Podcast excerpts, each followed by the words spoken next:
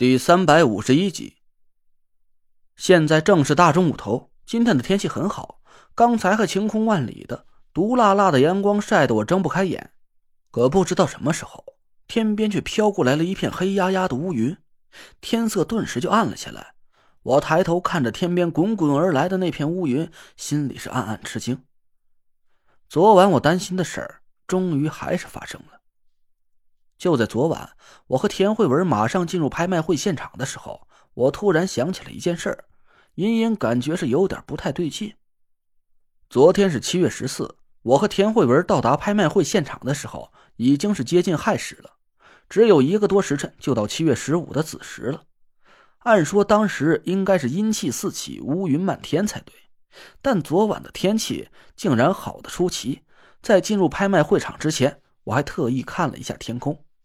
天上万里无云，四周笼罩着一派不太正常的祥和气息，竟然一丝阴气都没感觉到，这很不符合常理。大家也都知道，七月十五代表什么意义？中元节，也就是民间俗称的鬼节。七月十五子时，鬼门大开，成百上千的鬼魂一起赶往阴间，这就是民间传说中的百鬼夜行的由来。所以我昨晚就在怀疑。今年开鬼门的时间应该是延后了一天，这就和我们传统的农历闰年还有闰月是一个道理。有的年份和月份会多出一个月或者一天，开鬼门的时间也并不是每年的七月十五子时，有时候会遇到很特殊的情况，就是闰日。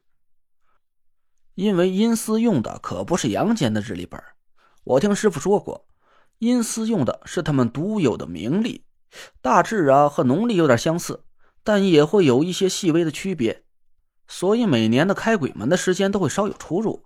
今年应该是赶上了个很特殊的情况，就是正好鬼节的那一天延后了，赶在了农历七月十六的子时。我暗暗佩服师傅的卜卦道行，他早就算出了今年的开鬼门时间会延后，所以和我约定的时间定在了七月十五晚上八点。我苦笑了一声，师傅对我还真是青睐有加呀。他是哪儿来的自信，竟然认为我会在三个小时之内解开五魁的天命诅咒，并且还要打败他，做上真正的中州五魁魁首？因为十一点一到就是子时了，鬼门大开，阴气漫天。我要是没在十一点之前完成这个变态的任务，我和田慧文就会去阴曹地府团聚了。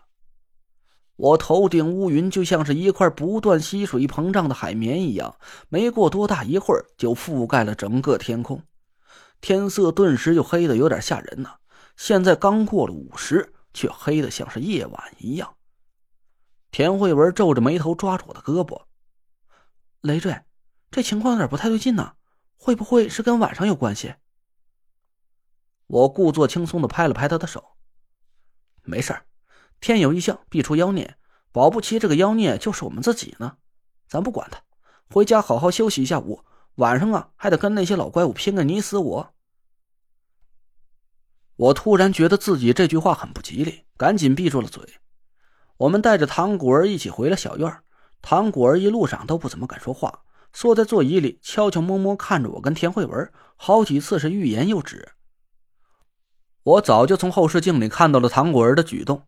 我想起来，唐华和我说过，楚灵的娘家好像神神秘秘的。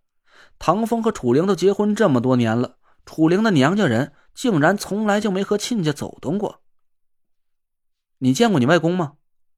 我问唐果儿，他愣了一下。我姥爷吗？他早死了。我姥说的，死了有几十年了吧？我点点头说：“哦，那你二叔在你爸妈婚礼上看到的应该不是你姥爷。”他有什么兄弟姐妹吗？兄弟姐妹，这我还真不知道。唐果儿茫然的摇头说：“我打小就没见过老家的人，就在九年前我九岁生日过后的那几天吧。放学的时候，有个女的来接我，她说是我姨姥，让我跟她走。后来她把我带到了我们封闭训练的地方，我这才是第一次见到我姥跟我两个舅爷。”我点头说。那你这些年就从来没回过关外老家吗？没回去过，除了出去参加比赛，我还从来没出过中州呢。而且比赛的时候我每次都能进决赛，每天时间都安排的满满的，哪儿也没去玩过。唐果儿不高兴的鼓着嘴，我无奈的笑着摇了摇头。说到底啊，她还是个心智不成熟的小姑娘，玩心是真够重的。不过我也挺佩服她，她才刚满十八岁，在赛车技术上竟然能和宁珂不相上下，而且他的风水术造诣啊，真心是不算低。论起真实水平，我估摸着他能跟潘浩差不多。这除了他自身的天赋之外，努力也是很重要的。由此推断。他九岁之后的人生还真是挺凄惨的。这九年来，他除了练车就是学风水术，确实是没什么时间去玩乐享受。哎，我突然想到了一件事儿。哎，你说当时有一天你放学的时候，是熊天把你接走的，这件事你爸妈不知道吗？我爸妈不知道吧？唐果儿挠了挠亮紫色的头发，说。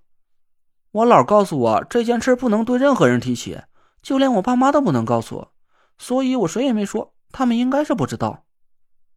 我皱了皱眉头说：“你爸妈的心不会这么大吧？你放学之后被陌生人接走没回家，他们就不担心你？”嗨，这事儿啊，他们才没空去管呢。唐果儿撇撇嘴说：“他俩忙着挣钱，经常十天半个月都见不着我。”我那时候放学都是保姆接我回家的，哎，你说这个也对呀。